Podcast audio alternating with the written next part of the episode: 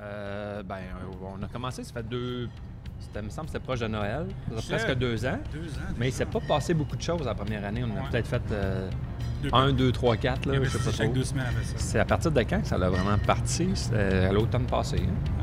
Là, c'est quasiment un par, euh, par mois. moi. On enregistre tout le temps deux Ouais, émissions. c'est Let's Go, c'est parti. Ah, comment ça va? Oh! Ça va bien? Ah, bien, on est en- enfin à Chambly. On est enfin en Chambly, donc nouvelle saison des Prétentions. On est au Festival Bière Saveur de Chambly. Aujourd'hui, on est avec Francis Follet de À l'affût et on est avec euh, Sébastien Moras de Riverbend. Salut les gars, vous allez bien? Yes, sir. Super bien. Euh, mon nom c'est Maxime, je suis en remplacement de Nelson à, à- à l'animation parce que Nelson avait. euh, Un malaise de euh, Vancouver. Ouais, et de, de à Vancouver euh, pour euh, des raisons familiales. Je suis avec Sébastien euh, de la Pochette du Malte et avec Leonardo de Calcagno de Baron Mag. Bonjour tout le monde. Hello, hello. Donc, euh, ben, on va commencer par euh, Sébastien. Salut! Salut. C'est la première fois qu'on se rencontre, c'est la première fois que tu es au prétentieux. Puis euh, ben, Francis aussi, c'est la même chose. Tu nous as apporté une bière, euh, donc une IPA 100% brette. Tu peux Yes, nous en sir. parler un peu? Ben oui, IPA 100% brette, euh, 100% mal québécois. Euh, ça l'a fermenté en fût de chêne avec euh, nos petits amis les brettes là-dedans. Et après ça, ben, on reblende toutes les fûts de chêne ensemble. Puis on fait un gros dry-up massif euh, au Mandagna Bavaria. Donc, euh, c'est une bière qui est extrêmement fraîche qu'on a, qu'on a, qu'on a encanée hier. Donc, euh, On a- apporte ça aujourd'hui. On a bien hâte de goûter ça. Et pour toi, de ta part, Francis, tu nous as apporté votre nouvelle bière, la Fugitive, qui est une bière de fermentation sauvage à la pêche. Donc, vous la sortez aujourd'hui, si je comprends bien, pour le festival. Exactement. En fait, c'est un kind of lambic. Donc, euh, une fermentation sauvage, donc avec les fruits, avec la, pêche dans des fûts de chêne pendant six mois de temps. Mais la bière, en tout, elle a euh, séjourné dans nos barriques pendant 18 mois, dont euh, six mois avec euh, les pêches. Donc, euh, une bière euh, acidulée et euh, fruitée euh, par le fait même.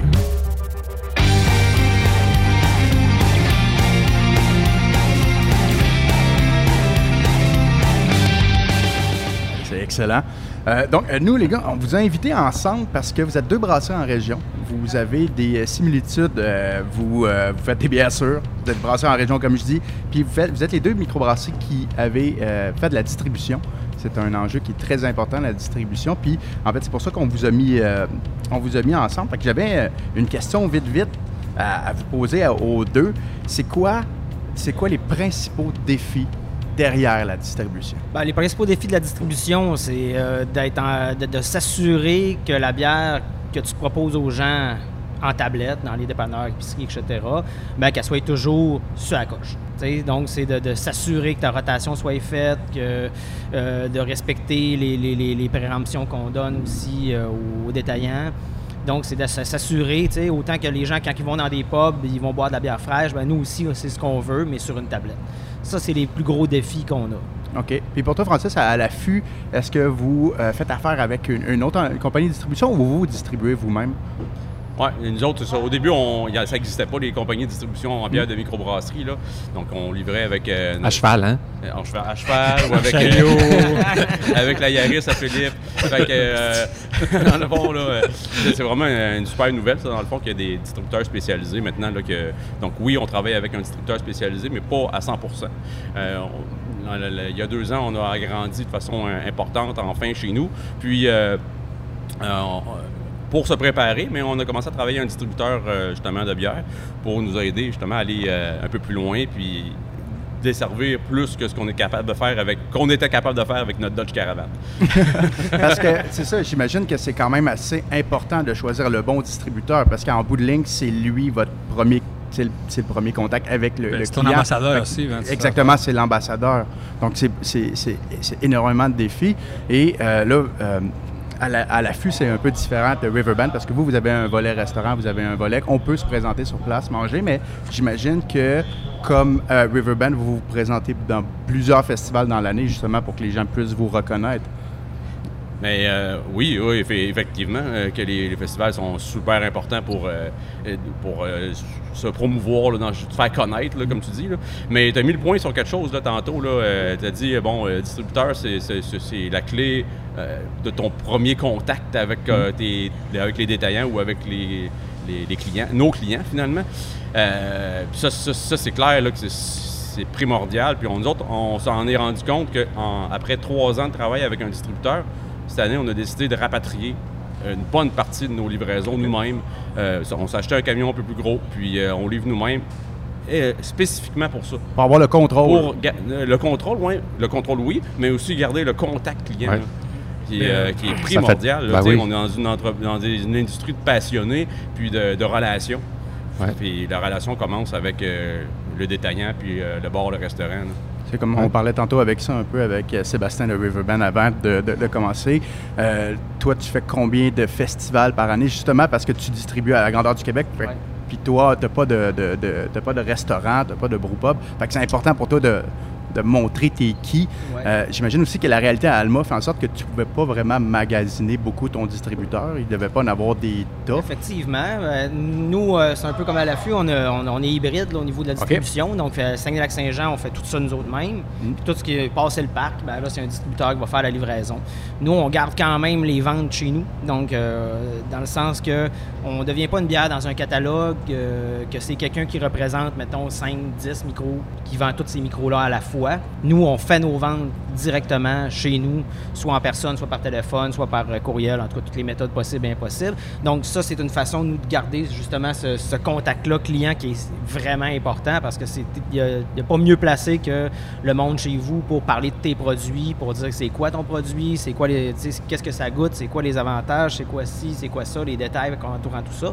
Les détaillants adorent ça aussi. OK. Deux microbrasseries comme vous qui euh, êtes en région. Combien, combien de festivals à peu près vous faites par année? Nous, on en fait une quinzaine. Une quinzaine? Puis pour à l'affût? Ouais, moi, je dirais, en- ben, cette année, on en a fait plus que les années précédentes où on était à peu près pas présent dans les festivals. Moi, je dirais que cette année, on a assez entre 10 et 15, là, OK. environ. Ben, c'est quand même beaucoup, beaucoup de routes. C'est votre Ah ouais, anniversaire, je pense, cette Ouais. année. Hein? Dixième anniversaire, C'est le? 12e anniversaire, aujourd'hui ok. même, en fait. Aujourd'hui même? fête. Oh yes! Hey, Hey. on boit-tu quelque chose? euh? Merci. Ben oui, on pourrait, on pourrait commencer à se servir la, la IPA Brett parce qu'elle est, est dans un pichet, puis moi j'ai comme Ah ouais. tout le temps peur que l'alcool s'envole. Fait on, on pourrait commencer à se servir ça euh, tranquillement, puis on- après ça, on va pouvoir tomber sur la fugitive. Fait on devrait commencer à boire le plus tôt possible pour euh, réussir à remplir toutes les, les missions. Moi, ce que j'aime de ça, de faire des podcasts comme ça tôt le matin, c'est notre déjeuner. Déjeuner de bière, comme j'appelle ça. Merci. Ben oui, on commence bien. Notre, euh, notre petit mimosa du matin. Oh my God. Voilà. C'est une botte. Hey, euh, ouais. Mais il faut que tu fasses un petit Bon, move bon. comme ça. C'est ça. Le travail, euh, le travail, là, on bat avec une, une IPA 100% Brett. La question va autant à Francis qu'à qu'à Sébastien. Ça fait, ça, fait, ça fait combien de temps à peu près dans l'industrie qu'on voit euh, ce, ce type de levure-là être utilisé? On dirait que c'est un. On dirait que ça, depuis l'année dernière, ça a vraiment monté. Sauf que quand vous avez commencé comme à l'affût il y a 12 ans, puis euh, Riverband, vous, ça fait déjà près de, de, de, 5 ans, Quatre ans. 4 ans. Ça fait à partir de combien de temps vous utilisez, vous utilisez ça? Bonne question. On a, nous, on a utilisé les brettes euh, dès, nos dé- dès le départ, surtout pour des bières barriquées. On a fait quelques bières aussi euh, en canette, là, euh, en brette. On a toujours travaillé un petit peu avec ça. C'est une levure qui a quand même toujours été là euh, depuis, le- depuis que la bière est- Qui existe, hein. existe. Même qu'auparavant, euh, la bière dans les années 1800 était infectée à côté. là. Ben, avant, avant Pasteur, avant qu'on comprenne qu'est-ce On qui se parle passe. pas de la même bière là, qui, qui se buvait dans les années 1800 qu'aujourd'hui, mais, euh, mais euh, c'est ça. C'est- c'est- c'est- ça, ça apporte, ça, ça rajoute un peu dans l'éventail là, de, de saveurs qu'on peut aller chercher dans une bière. Pour nous autres, c'est comme une, c'est comme une palette de couleurs. Ben, c'est des couleurs supplémentaires qui s'ajoutent nous autres dans notre palette, qu'on peut s'amuser avec ça. Euh, c'est sûr que nous, majoritairement, on va travailler dans les food chains avec ça, donc comme ça, ça, ça va minimiser euh, la possibilité d'infection dans la brasserie. là. Que, OK. Puis euh, pour à l'affût, ça fait combien de temps que vous, êtes, euh, vous utilisez ça? la première bière qu'on a sortie à Brett, c'est en, elle a sorti en bouteille en 2010. OK. Ouais, la triple à 3 Brett, qui était à, à 9% d'alcool, une, gro- une grosse triple euh, d'inspiration belge. Donc, on l'a fait toujours, cette bière-là, d'ailleurs. Ouais. On l'a juste renommé avec le temps. Maintenant, elle s'appelle le Batiscani. Ah, OK. Puis en 2010, est-ce que euh, la réception du public a été favorable? Ben, c'est sûr que là, c'est un produit de niche. Là. Ouais. Fort en alcool, fort en goût. Ouais. En plus, euh, bon, on, on a dû être chanceux quand on a utilisé, ou bien on a, on a bien fait nos devoirs quand on l'a utilisé au début. Donc, euh, ça a donné des bons résultats. Puis, euh, on avait même remporté un prix avec ce bière-là au Ouais, Mondial ouais. de la bière à l'époque. Avec cette, cette première cuvée de bière à la brette-là. Mm. Fait que ça, c'était super. Mais, euh, mais c'est sûr que le- les, les gens à Saint-Tite qui sont familiers plus avec notre blonde, notre blanche, notre rousse, ils étaient moins euh, enclins à la, à la choisir. Le Ben, je pense que je vous laisse ça dans l'étable. Je pense que vous êtes vraiment des, des pionniers au niveau des, des bières euh, avec des levures sauvages là, au Québec dans les microbrasseries. Il n'y en avait pas beaucoup à cette époque-là. là. C'est- Ouais. Beaucoup de, ben, il y avait déjà pas beaucoup de microbrasseries Ouais. en partant. Ouais, effectivement, là, on est vite tombé dans, dans la sauce là, quand, quand on est allé faire des tournées euh, en Belgique. puis on, on trouvait ça pas mal bon. Fait qu'on disait Hey, pourquoi on serait pas capable de faire ça, nous autres? Ouais. Euh, c'est c'est Mais- même sa partie. là. C'est ça qui est intéressant. Euh, toi, Sébastien, avec- que la, la bière? Ah oui, ben la bière, euh, ça j'ai déjà goûté. Ça, je pense que c'est l'année passée, je pense que vous l'avez sorti. C'est- On a sorti ça ce printemps. Ce printemps. OK. Puis euh, moi, j'adore ça, les, les brettes. Là. Euh, Puis euh, je trouve que tu parlais du- des barriques de chêne, je trouve qu'elles ressortent vraiment bien euh, dans cette version-là. Celle que j'avais bu en canette, euh, je pense que tu turquoise en canette. Oui, c'est ça, oui, exactement. Euh, j'avais pas souvenir que le, le boisé ressortait autant. Puis là, je trouve ça vraiment bon. Euh, je trouve euh, même les fruits. Attends, je vais prendre une petite gorgée encore. hein. Vas-y, mais vas-y. Euh, Francis, tu apporté de quoi qui Mm. était intéressant? Tu nous disais, ah, euh, tu sais, c'est sûr que les gens locaux ils étaient plus intéressés avec nos blondes, nos rousses, nos blanches. Puis Sébastien aussi, il doit, le, il doit le remarquer, on boit pas pareil en région qu'on boit dans les grands centres. Est-ce que vos produits funky sortent plus dans les grands centres ou en, région on commence? Parce que souvent, moi, je regarde qu'est-ce qui, se brasse dans les microbrasseries, puis en région, il y, a, quoi qui revient tout le temps. Ils ont tout le temps leur fameux blonde, blanche, rousse. Ça, c'est là. Sinon, tu vas dans une brasserie qui est très, très montréalaise, admettons que tu regardes Aricana, là, il n'y a, rien de standard. c'est que des produits un peu funky. Est-ce que, vous le remarquez, cette différence-là? Est-ce que vous voyez la différence? on a- nous autres, on a vraiment deux marchés. là. Euh, ça se split à peu près euh, 80-20 ou 60-40, là, dépendant des produits. Là, mais euh, les produits réguliers, euh, blonde, blanche, rousse, etc., ben, c'est 80% chez nous, puis 20% à l'extérieur. Puis les produits nichés, euh, brettés, euh, fût de chêne, etc., ben, c'est euh, quat- euh, 80% à l'extérieur, puis 20% dans notre région. Fait qu'on a vraiment deux marchés là, complètement différents. Puis ça fait partie justement, tu sais, on parlait de la distribution tantôt, là, ben, ça fait partie des défis de la distribution. finalement. Ouais. C'est bien comprendre ton marché parce que nous autres, c'est la phrase qu'on se dit plus souvent, c'est de vendre la bonne bière à la bonne place. Ça sert à rien d'aller vendre de la blonde, de la blanche puis de la rousse dans un marché où il y a déjà des micros locales parce que les gens locaux, ils vont acheter, c'est les premières bières locales qu'ils vont acheter, ça va être ça. Blonde, blonde, blonde blanche, rousse, etc. C'est qu'est-ce qu'ils connaissent? Les locales, ils vont acheter ça, mais de la microbrasserie qui est à côté de chez eux. Puis après ça, s'ils veulent découvrir, ils vont aller ailleurs. Fait que pour nous, on, on a compris, tu sais, on a compris ça. Fait qu'on on garde vraiment des produits réguliers dans notre région euh, majoritairement. Puis après ça, on envoie des affaires funky plus à l'extérieur. Mais Est-ce qu'il y a une pression de, de- de- de la clientèle pour avoir sortir de la nouveauté tout le temps? Est-ce que vous avez cette pression-là encore, vous autres? Ah, ben c'est sûr que le marché présentement est est à ça. là. Le client, quand il rentre dans un dep à bière ou dans une épicerie, la première question qu'il pose, c'est qu'est-ce que c'est de nouveau? OK, OK. Tu sais, fait que faut toujours essayer, tu sais, euh, de, de jouer là-dessus. Ça sert à rien de sortir 50 produits par année, Ouais. parce que veut, veut pas, ça finit par rester ces tablettes un moment donné. De trouver un équilibre, de dire bon ben gars, j'ai mes produits saisonniers qui reviennent année après année, mais que je fais pas toute l'année. Ah ça, ouais. ça crée déjà là un petit effet de nouveauté quand ça ressort. Puis tu tu rentres une, une ou deux nouveautés au travers de ça par saison. Là, question de, de, d'avoir un équilibre entre régulière, saisonnière, nouveauté. Puis Ouais. Comme ça, ben, Au niveau, euh, excuse-moi, Vas-y. au niveau des, euh, des brassins spéciaux, euh, là, on voit souvent il y, a il y a une tendance retour à la canette. Vous, vous avez commencé avec les canettes. Euh, pas retour à canette, c'est plutôt euh, des- la bouteille qui s'en va vers la canette. Est-ce que c'est dans vos plans peut-être d'aller euh, faire un peu le chemin inverse, de dire euh, nos bières plus régulières en, boute- en canette et euh, certains brassins spéciaux aller peut-être vers les- la grosse bouteille Comme ou, à l'affût, finalement. ou à l'affût qui ont un peu la- les deux stratégies. C'est quelque chose qu'on voit souvent, euh, les, les- les bières plus euh, barriquées euh, et tout ça, qui, Mais, qui euh, peuvent vieillir, qui vont aller dans la bouteille, qui a comme un, un certain prestige. Puis les bières plus de soif, euh, consommation plus rapide vers la canette, comme les IPA, les Pilsner. C'est une question qui revient constamment chez nous. Constamment, constamment, surtout pour les produits barriqués. Présentement, l'équilibre qu'on a trouvé euh, là-dedans, avant de se lancer euh, dans l'achat d'une embouteilleuse, acheter des Ouais. bouteilles, euh, puis de, de commencer à faire ça, c'est que tous nos produits barriqués sont en canette, mais sont refermentés en canette. Oui. Donc, on va chercher un peu le meilleur des deux mondes. Dire, on continue à utiliser la canette, qui nous, notre, notre- vraiment, c'est notre contenant de prédilection. Mais en même temps, on va chercher la technique de la bouteille, des, des produits plus euh, nichés en bouteille qui, qui sont souvent refermentés. Donc, on va trouver un équilibre là-dedans Donc, c'est un peu là qu'on réussit à, à trouver la balance là, entre les deux en- sans avoir besoin de faire le pas vers la bouteille. mettons. Nous autres, on a remarqué euh, des choses euh, par rapport à ça. Euh, la canette, elle, elle a ses limites aussi. Elle a ses limites techniques, puis elle a ses limites au niveau du prix. Au Oui. niveau euh, technique, tu peux pas euh, faire une bière méga effervescente. Tu pourrais pas faire une duvel en canette. là. En tout cas, si tu as fait, elle va être flat. Elle va être comparativement à l'autre, elle va, elle va sembler flat. Parce que la, canette, techniquement, tu n'es pas capable de mettre plus qu'un certain volume de CO2 à l'intérieur, sinon elle va, euh, elle va bomber Elle va gonfler, ou- ou exploser. Faut mettre des petites boules dedans aussi? C'est l'autre option. Et- mais sinon, l'autre, l'autre, euh, l'autre paramètre, c'est le, le paramètre inconscient du prix. Donc, euh, les canettes, euh, malheureusement, le client, le consommateur, on a l'impression, en tout cas pour l'instant, que le consommateur, quand il arrive vers un étalage, il compare le prix d'une canette avec un prix d'une canette et non pas un- le prix d'un nombre de ml avec, un autre, avec le même volume en bouteille.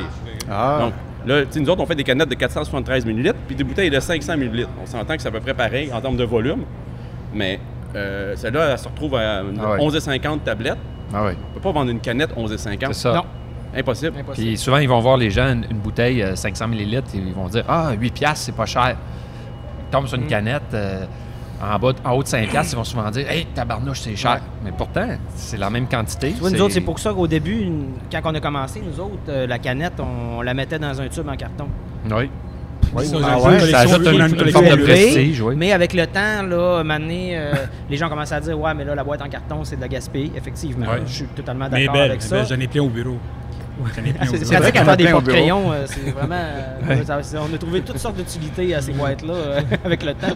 Vous devriez faire un concours, euh. c'est, ça pourrait être bon. mais euh, Mais on a fini par arrêter de les utiliser. Puis en même temps, nous autres, ce qu'on a fait, c'est qu'on a décidé de- de- de- d'agrandir le chai euh, de façon euh, considérable Ouais, pour être- permettre de faire plus de volume, baisser un peu plus le prix de nos produits barriqués, trouver un équilibre justement entre la bouteille, la canette, trouver un- justement la, la- la- la juste euh, ligne où ce que le client dit, la canette, OK, c'est un produit spécial, c'est pas trop cher. Malgré que si c'est en bouteille, on pourrait la vendre deux fois plus cher, puis ça se Je vendrait. pense aussi mais que vous avez un petit, euh, au niveau branding, euh, corrige-moi si je me trompe, mais euh, les produits plus réguliers, vous avez souvent comme plus un- une photographie à l'arrière-plan, tandis que vos affaires plus barriquées, c'est plus une couleur unie qui vient euh, mettre la Euh, canette? non, c'est plus nos produits, euh, euh, je dirais, euh, Saisonniers? euh, soit le laboratoire Ok, ou ouais, genre, ouais. ça va être une couleur unie. Ouais. Euh, tandis que les produits barriqués, c'est le, le, le crest de Riverbend, il va soit être gold ou silver. Ah oui, ou, ok. euh, tu sais, là, on va y aller avec un- une étiquette un petit peu plus prestige, Ouais, là, où il va y avoir de l'ar- de l'ar- argenté, doré dessus. Là, ça va être. On, y- on y va de ce côté-là. il y a aussi dans, tu sais, il y a aussi dans l'image, je trouve que tu sais, euh, une microbrasserie comme à l'affût, qui est très cowboy, très western, je, je te vois pas arriver avec des canettes, je te, je te vois vraiment arriver avec une, avec une, avec une bouteille. Quoi que tu as des canettes aussi, là. Mais il y avait euh, Martin Lallier, euh, le, le brasseur puis le propriétaire de Montsérijus, qui m'avait dit de quoi en entrevue qui était intéressant à propos des bouteilles. Tu sais, une bouteille, il y a de quoi de, il y a de quoi de très rituel à prendre une bouteille, prendre le temps de l'ouvrir, se servir un verre. vin un peu, Puis, tu sais, les, les, bra- les brasseries commerciales, ça fait des années qu'ils nous martèlent, tu sais, que la canette, c'est party, c'est consommation, c'est Ah oui, goûte pas t'avales, tu sais, ça, c'est la... Nous, à ce les produits barriqués, on enlève les goupilles. Comme ça, ça fait créer un rituel d'essayer de l'ouvrir. Ça, ouais, l'ouvre-canne. chier ouais, tout le monde ouais, avec un ouais, rituel comme euh, une bouteille de vin, tu tournes, tu tournes, tu tournes. Ça, ça On- fait pop. Mais Mo- mais Maurice Juste disait que c'était comme un vin. C'est pour lui, la bouteille, c'était comme un vin. Tu sais, tu ouvres ça. Ouais, c'est des bières, beaucoup de c'est- table, là, tu sais, je- qui va bien euh, avec la table, les repas. Il y a- mais le côté design de vous deux, il est très fort. Ben, ça, c'est quelque chose que c'est hallucinant parce que depuis le début, vous avez travaillé très fort à mettre en place un design qu'on se voit parce que souvent, c'est des discussions qu'on a avec beaucoup de dépanneurs, nous autres, que le monde ne prend pas le temps de parler de design, de mettre en place. Quand, quand je, vois- quand je vois Riverbend, même, mais je vous connais, mais dans le temps que je ne vous connaissais pas, je vois Riverbend, c'est comme Ah, ça vient de là. Vous autres aussi, c'est pareil, on vient de là. Puis je pense qu'il y a beaucoup de monde qui doivent apprendre de ce que vous faites, vous autres. C'est quelque chose d'hallucinant d'arriver à quelque part et savoir tout dans quoi je m'embarque avec vous autres. ça. Pour avoir un fil conducteur là, entre les différents produits. Ouais. Là, comme on appelle le storytelling, mais vous avez le storytelling, c'est déjà, c'est le côté Alma, voici ce qu'on s'en va. Chez vous, c'est titre, c'est ça ce qui s'en vient. C'est le côté cowboy qui ressort bien.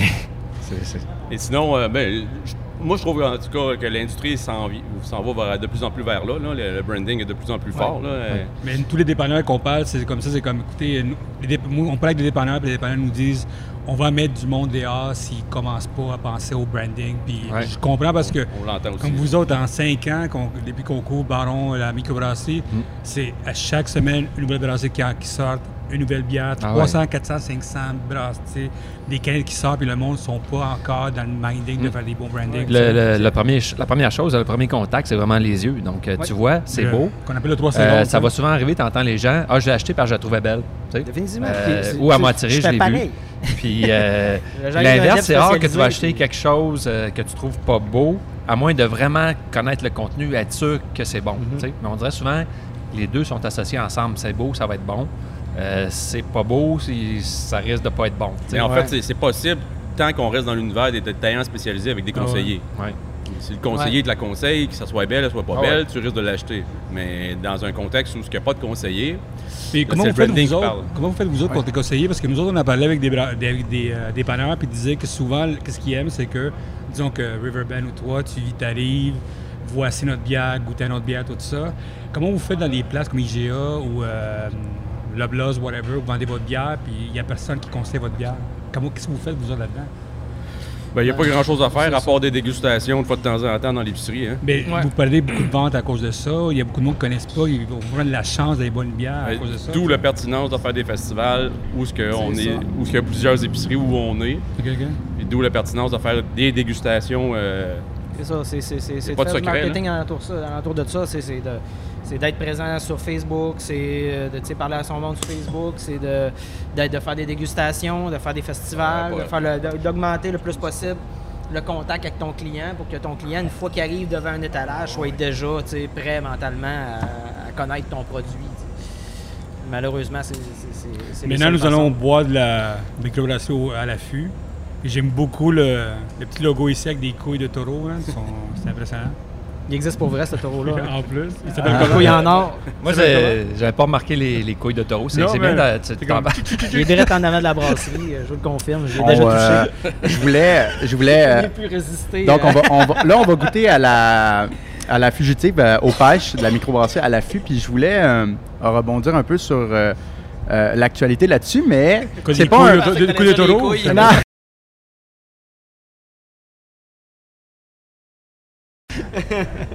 Mais par exemple, la pêche, c'est pas un, c'est pas un fruit d'ici. Euh, de microbrasserie en région, vous euh, forcément vous utilisez des, euh, des fruits de, de, de où vous êtes pour brasser, j'imagine. Et euh, justement, la, la Berliner Weiss de Riverbend est retardée cette année à cause du climat. Yes, sir. Et donc, c'était pour savoir, autant pour à l'affût, puis autant pour Riverbend, c'est quoi la proportion d'ingrédients locaux que vous utilisez pour vos bières? Est-ce que c'est quelque chose que vous, que vous êtes soucieux d'utiliser, d'utiliser, euh, de brasser québécois finalement? Définitivement. Nous, on utilise plus de 80% de houblon québécois. Euh, là, quand on a commencé, il y avait un petit peu moins de malt, disponible euh, provenant du Québec. Maintenant, c'est chose qu'il y a de plus en plus possible. Fait que là, tranquillement, pas vite, on... toutes les nouvelles recettes, normalement, sont pas mal toutes avec du malt québécois. Sinon, on est en train, tranquillement, pas vite, de, de faire le, le- de modifier les recettes existantes pour euh, utiliser de plus en plus de malt québécois. Euh, nous, tous les fruits proviennent d'environ maximum une demi-heure de la brasserie. Il y a quelques. ou de la région, là. Euh, la plupart proviennent d'à peu près 15 minutes de la brasserie. Sauf, mettons, comme là, nous, on fait une blanche à la clémentine. Évidemment, les clémentines, ça se trouve pas au Québec. Mais on a réussi à trouver un- un fournisseur euh, qui fait de la clémentine déshydratée. puis C'est lui qui la déshydrate ici au Québec. Donc, OK. tu sais, on réussit à trouver comme notre, notre juste milieu là. C'est pas mal jusque-là qu'on va. Il faut toujours qu'il y ait pas mal une provenance, au niveau des fruits, une provenance du Québec à quelque part. Donc, euh, 98% de ce qu'on utilise provient de notre région. Puis après ça, on a un petit 2-5 là, qui, qui provient, euh, va provenir de l'extérieur, mais qui a été transformé au Québec. Puis là, pour la Berliner Weiss aux framboises, on la voit quand sur les tablettes? On la voit, ça, ça sort, ça sort, ça sort euh, d'ici deux semaines. OK, parfait. Puis pour... euh, On, est- on l'encane vendredi euh, prochain. Ah, j'ai cool. déjà, après là. ça, le temps de faire les contrôles qualité, puis de relâcher les lots. Puis, euh, Puis j'aimerais ça entendre Francis à propos de la- l'affût puis euh, les ingrédients locaux. Est-ce que c'est c'est quelque chose? Je vais juste goûter un peu à l'affût. Tu sais, Ben attends, on fait-tu juste avant un toast pour le- votre anniversaire avec la bière? hein? Bonne fête! Ben, 12 ans. santé. Ah. Bon, anniversaire. Bon 12e? Ah, ah, elle est bonne. Oh my Bien God. sûr, ben non, ben- Ça réveille le matin. réveille le matin. la première gorgée, elle surprend quand Ah. tu t'y attends pas. Ah, j'adore. Hey, super. Ouais, Puis, nous autres, au, euh, au niveau des, euh, des ingrédients, on a toujours utilisé des- du malt de base euh, québécois. là. Ouais. Toujours, toujours, depuis les, les- les tout débuts. Même quand il y avait des, des réticences entre les brasseurs, il y avait des, de grandes discussions sur les, les malteries québécoises il y a 12 ans. Mais ça, c'est c'est de plus en plus révolu. Ah, mais attends, c'était quoi les discussions? C'est quoi? la- Ah, C'était le- pas standard, les- c'était d'une batch à l'autre, c'était différent? ça? Il y avait beaucoup de choses qui étaient véhiculées, comme quoi que ces, ces bières-là, qui étaient issues de, de, de- de- céréales maltées au Québec, étaient, euh, goûtaient la gourgane ou goûtaient le raisin, Le raisin. le Welsh. Ben, c'est- Donc, ça fait partie du terroir, j'imagine. Faut apprendre aussi à travailler avec le malt, puis à trouver les bonnes proportions. Puis la- la- la- nous autres, on a trouvé que si on, on- on bouillait plus longtemps, euh, on diminuait certaines saveurs, mais on n'a jamais trouvé euh, le goût de gourgane dans nos bières, mais bon. Ben, là, c'est psychologique en regardant aussi. l'année prochaine, c'est peut-être bière à gourgane, ça va pogner, là, ça va être aussi. un highlight. c'est un art qui, qui- qui est très jeune ici au Québec. Il y a très peu de malteries, même encore aujourd'hui. Il y en a plus, Ouais. mais il y en a encore très peu. Mais vous croyez beaucoup autant, à, autant que d'une brasserie, ça prend un maître brasseur, que d'une malterie, ça prend un maître malteur. à cet aspect-là. là, on parle beaucoup euh, avec euh, Martin Thibault, tout ça, les- la bière fermière, euh, ingrédients locaux. Est-ce que c'est des choses aussi qui, qui vous inspirent de, de vous diriger de plus en plus vers ça? Ben, définitivement. Ben oui, clairement. Là, Puis d'avoir une signature québécoise. Sais, Telle région, euh, euh, Trois-Rivières, c'est- ils ont des bières qui sont plus dans l'air de développement durable, de, de, de- de- des Ben- changements climatiques, puis tout. On est sensible au fond à ça. Puis Ah, ben, de toute façon, le mouvement des microbrasseries, c'est ça. On veut, on est d'abord et avant tout des gens passionnés qui Des artisans. travaillent dans artisans de notre région. Ouais. Puis on veut se faire on- encourager par notre monde de notre propre région. Puis c'est ce qui, c'est ce qui arrive.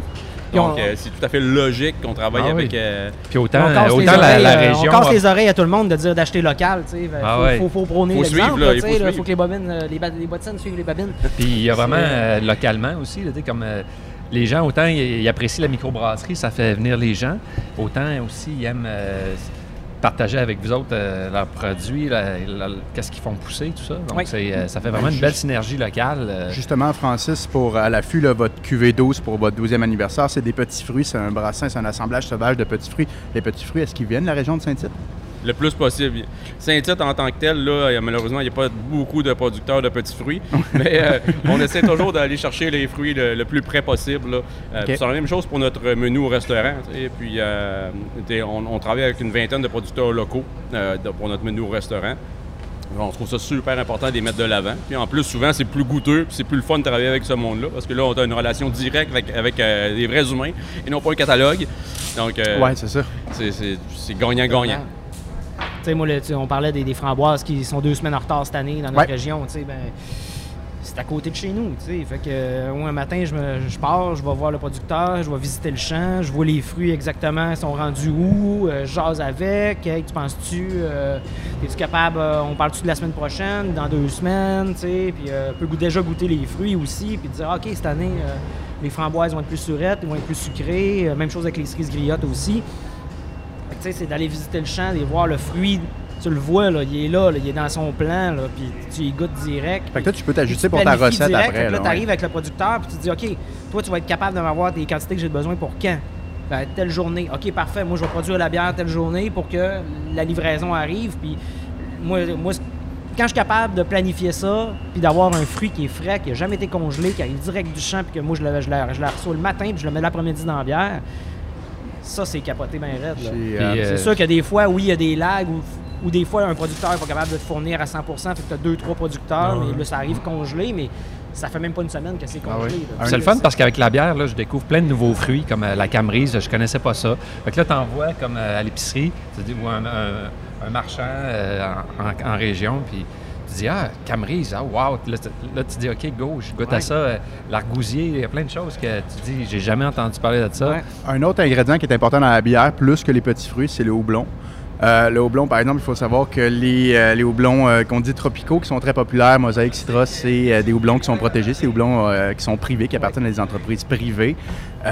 Pour deux compagnies comme vous, deux brasseries comme vous, qui ne sont pas nécessairement beaucoup dans la IPA, j'ai l'impression que vous faites pas mal ailleurs, est-ce que vous pouvez justement aller plus vers des houblons québécois? Parce que justement, vous n'avez pas besoin d'aller chercher du Citra, du Mosaïque ou encore du Simcoe. Nous autres, on le fait de plus en plus. Évidemment. On a quand même quelques IPA, puis on, qu'on travaille avec des, euh, des houblons plus tropicaux. Là. Mm. Mais euh, le plus qu'on est capable de travailler avec le houblon québécois, le plus on les introduit. Mais ça, ça se fait, euh, chez nous, ça se fait, le houblon se fait graduellement. Le malt, c'est fait naturellement dès le départ. Les houblonnières étaient inexistantes, ou à peu près il y a 12 ans. Fait que là, on, on s'y met. Puis sinon, ben, au niveau des levures, ben là, on a fait la transition. Là, on est euh, pas mal 100 levure québécoise. ouais, à l'affût, c'est ça qui est intéressant. Vous commencez à faire de la fermentation spontanée. Vous avez déjà commencé. euh, vous êtes dans les premiers au Québec. Vous faites beaucoup de, de- de fermentation mixte aussi. Les- Est-ce que vous avez une levure qui vient de, de- de- de chez vous, que vous avez récoltée sur, une fleur euh, Ben. à côté du champ, à côté de la brasserie? Fermentation spontanée, c'est c'est dans l'air. C'est dans l'air, oui. Mais est-ce que vous avez réussi à isoler une, une levure que vous réutilisez dans vos, dans vos brassins? Ou, euh?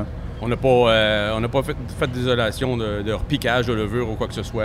Euh, toutes les fleurs sont dans nos barriques. OK. Ils vivent là. Et Riverbend, ça, c'est de, de quoi qui vous intéresse aussi? Oui, que ça, ça nous intéresse, mais on n'est pas encore. euh, tranquillement, pas vite, on, va- on risque de. de- c'est quelque chose qu'on aimerait avoir, mais pour l'instant, on- on n'a pas encore ça. OK. Niveau, niveau euh, fermentation spontanée, moi, je suis super curieux là, parce que euh, ben, j'ai vu qu'il y a une, une bière qui était dans mon frigo que j'ai presque ouvert hier, sachant que je vous rencontrais aujourd'hui. J'ai presque Finalement- ouvert hier. Presque ouvert. Finalement, ça va être une autre fois, mais j'ai hâte d'écouter. C'est l'étoile. C'est euh, ça. Corrige-moi si je me trompe. Là. Euh, ça, c'est un assemblage des deux premières bières de fermentation spontanée du Québec. Une qui est euh, de votre côté, je crois que c'était la Western, La cuvée western. et l'autre c'est avec les- la perséide de Pit Caribou. C'est bien ça? Exact. Puis, euh, donc, c'est euh, le premier assemblage de fermentation spontanée du Québec, on pourrait dire. Exact. Puis, euh, de votre côté, comment ça se passe? J'ai vu, euh, je suis allé à Petite Caribou il y a deux ans, j'ai vu, le, ils ont petit- une petite cabane avec le bassin. Est-ce que ça ressemble un peu à ça, à l'affût? Comment vous, vous faites ça, votre fermentation spontanée? Nous autres, on l'a fait à- dans- de deux manières différentes. là. On l'a fait il y a plusieurs années dans des cabanes de sirop d'érable. Dans- directement dans des, euh, dans des pannes de sirop d'érable en stainless. Ben, on dirait que c'est fait pour ça. Ben oui, tout à fait. Que semble-t-il que- qu'il y aurait une levure indigène là, dans les érables. Donc, euh, on a profité de cette théorie-là pour l'essayer. Good. On a amené notre mou de, de notre cuvée western qu'on qu'on fait à chaque mois. On l'a amené là. On l'a laissé euh, 24 heures dans la panne de sirop d'érable, refroidir naturellement. Puis on est allé récupérer ça. On a mis ça dans nos barriques qui étaient euh, préalablement euh, le plus possible stériles euh, au niveau de l'aseptisation de, nos- de- de- de nos barriques. Puis euh, on a laissé ça aller pendant euh, un bon deux ans. Et puis... euh, Deux ans dans le truc en métal. là? non, non. ben- ça, c'est la Ils lavent jamais, eux. Ça, on a fait ça dans cinq, euh, cinq euh, érablières différentes dans notre région. On aurait tout rapatrié ça chez nous dans euh, plusieurs feux de.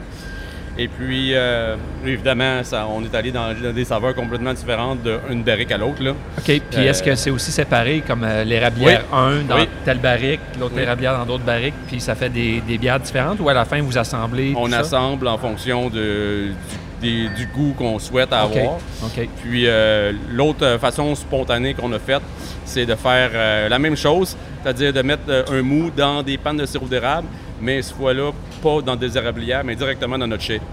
Parce qu'on se dit, euh, il doit y avoir une flore incroyable là, ici. Là. Ouais. Et, euh, on a 500 barriques. Là. on l'a essayé, puis euh, ça a marché.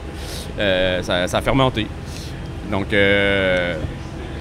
c'est des façons qu'on. Pour l'inst- pour les- l'instant, la, la façon qu'on a, fait, on a procédé là, pour fermenter de façon spontanée. Est-ce que c'est, je sais que c'est il y a quand même un gros attrait vers ça. Est-ce que c'est quelque chose que vous prévoyez vraiment doubler, tripler, aller beaucoup vers cette voie-là, euh, ou c'est juste avoir une certaine production?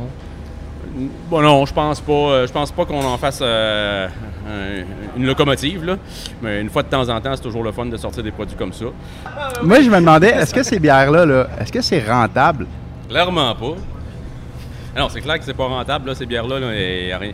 Mais moi, ça me ramène, euh, ces bières-là nous ramènent à notre, euh, au pourquoi qu'on a parti ça, notre microbrasserie. tu sais. On a parti ça parce qu'on brassait à maison, parce qu'on avait le goût d'expérimenter des affaires, parce qu'on avait le goût de triper. Fait que euh, si on arrête de faire ça, puis on fait juste des bières pour fouler les tablettes des épiceries, on, se tire dans le pied, là. Fait que, nous autres, c'est- ça- ça devient clair, clair, clair qu'il faut qu'on continue à expérimenter, puis faire des affaires euh, qui nous font triper. Puis si ça fait triper le monde, ben tant mieux. Ah oui. euh, si c'est pas rentable, ben c'est pas grave. Mais C'est juste une bière parmi tant, dans, dans l'année. tu sais. Vous avez des répercussions par rapport à ça, dans le sens que ça fait parler de vous, c'est une, une genre de un, un retour à ça, parce que sur l'investissement, même si c'est pas rentable, parce que justement, il n'y en a pas beaucoup. euh, de deux, ben, peut-être ça va gagner des prix, euh, donc ça, ça vous met aussi à un niveau de microbrasserie supérieur que d'autres font pas.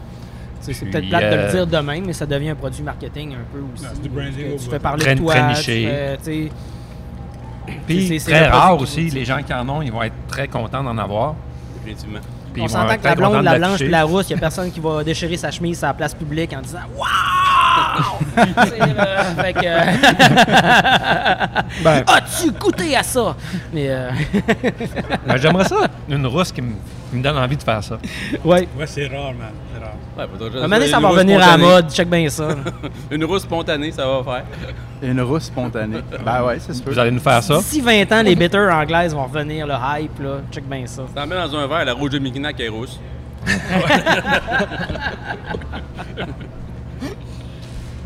Fait que, euh, on, va, on va passer un peu à l'actualité. Mais en fait, euh, quand on parle de, de, de, de bière de région, euh, bientôt au Riverbend, euh, vous sortez votre Choco Bleuet. Puis là, l'idée derrière ça, est-ce que c'est fa- les, euh, les, euh, les fameux. euh, tu sais, qu'on on va au lac Saint-Jean, on achète ça, c'est comme des bleuets coincés dans du chocolat. Excuse-moi, que je vais te reprendre, c'est les, les beleuets. les bleuets. Comment qu'on un dit? bleuet, Ah, un bleuet. un baluet. Fait que c'est- est-ce Mais- que c'était ça l'idée derrière? Oui, l'idée, c'était de, de faire le chocolat de l'hypertrapisme en version liquide. OK. C'était vraiment ça. Donc, euh, de mixer le chocolat, les bleuets, de faire ça dans une bière. Puis, euh, c'était vraiment notre inspiration de base. C'était ça. Fait qu'en terminant, avant de vous poser la dernière question, je vais quand même euh, féliciter à l'affût pour euh, les trois médailles au World Beer Award cette année. Ben, vous avez merci. gagné une médaille pour la Rouge de Mekinac, la cuvée Western puis la Matawin 100% Brett. Félicitations. Merci. Et euh, ben, ma dernière question, c'est assez simple. Fait que les projets 2020, s'il y en a un de vous deux qui veut commencer. Comme dirait Rambo, euh, gagner, survivre. Concrètement, est-ce que Riverbend a un, a un projet qui arrive bientôt? Est-ce que vous avez un, à grossir le chai ou... euh, Un C'est- restaurant, c'est, euh, quelque chose? à court terme, euh, non, pas dans, pas dans la prochaine année. OK. Euh, mais on, con- on continue dans, dans la lignée qu'on est parti, justement, acheter plus de fûts de chaîne, continuer à, à sortir. Là, on a commencé ces investissements-là euh, v'là à peu près un an et demi. Là, ça commence, les bières en chaîne commencent à sortir. Là. Fait que là, on commence à tomber dans le roulement de notre chai, puis à sortir des affaires tripantes. Fait que c'est ça qui va continuer cette année. Euh, on a une belle association avec euh, Gin Saint-Laurent aussi, où on fait la gauze impériale vieillie en Ah. fût de Gin Saint-Laurent. Puis ça, ben, on achète tous leurs fûts. Fait que, tu sais, c'est pour en faire un produit, euh, je vais pas dire régulier, mais ça va être un produit qui va être, qu'on va sortir au moins 3-4 fois par année. Ça va être un produit que- barriqué, semi-régulier. Est-ce qu'ils vont reprendre vos barriques pour refaire du gin avec On ça? a recommencé ça, oui. Ok, oui, good. on a fait Comme, ça. euh, un peu euh, comme euh, Dulce l'a fait avec euh, Jameson. c'est- Ouais. C'est ce qu'on appelle, nous autres, la, la, la, la, la- Le la- partage. La, la bière, euh, la, la gauze impériale vieillie en fût de gin. Oui, il, y a, oui. il y a un crest dessus qui est, qui est écrit la, confrérie du baril. là. Donc, c'est euh, justement, les barils font l'aller-retour euh, avec Rimouski, là, avec Gin Saint-Laurent. Donc, on a commencé ça cet été, là, a, quand on a vidé nos premières barriques pour faire la gauze impériale. Ben, on les a renvoyés à eux autres pour qu'ils puissent mettre du gin dedans. Nice. Puis vous avez aussi, je pense, que quelque chose qui vient juste de sortir, c'est une bière avec des pommes. Oui, c'est ce a qui pas s'en vient. hein? Présentement, elle est encannée cette semaine. Euh, On attend la refermentation face son œuvre. Fait qu'on va se donner un petit deux à trois semaines avant que la bière soit prête. OK. Mais oui, une bière, euh, une blanche avec euh, du mou de pomme, de la cidrerie Milton, euh, vieillie 20 mois en fût euh, Cabernet Sauvignon, puis euh, Chardonnay. En avez-vous ici pour qu'on aille le goûter tantôt? Ouais? Yes, sir. Oh my God. On va y aller. Puis euh, à l'affût, qu'est-ce qu'on s'attend pour 2020? Ben, nous autres, on va continuer encore plus les, aux assemblages collaboratifs avec euh, d'autres microbrasseries euh, pour l'année 2020. On va euh, essayer d'en sortir euh, au moins une par mois. Est-ce que vous allez essayer d'approcher les gars de Riverbend? Ils sont, ils sont pas mal proches, là. Ils sont comme Ils sont comme un collés. mètre, là. Bon, ben, On va voir. Francis Follet, Sébastien Moraz, ça fait un plaisir. Merci beaucoup. d'avoir participé. Merci à vous Merci les gars. Et, euh, Merci. bon festival, vous allez être ici jusqu'à lundi. Festival bière et saveur de Yes. Chambly. En tout ou en partie. Puis allez goûter cette bière-là là, euh, qu'on vient de goûter. là, La euh, fugitive, La fugitive, Très ouais, bonne. c'est très bon. Très Puis bonne, euh, très la bonne. 100% euh, Brett. Brett IPA euh, de Riverbend, c'est quelque chose aussi. parfait. Bon, ben, on finit ça sur Cheers. Cheers. Cheers.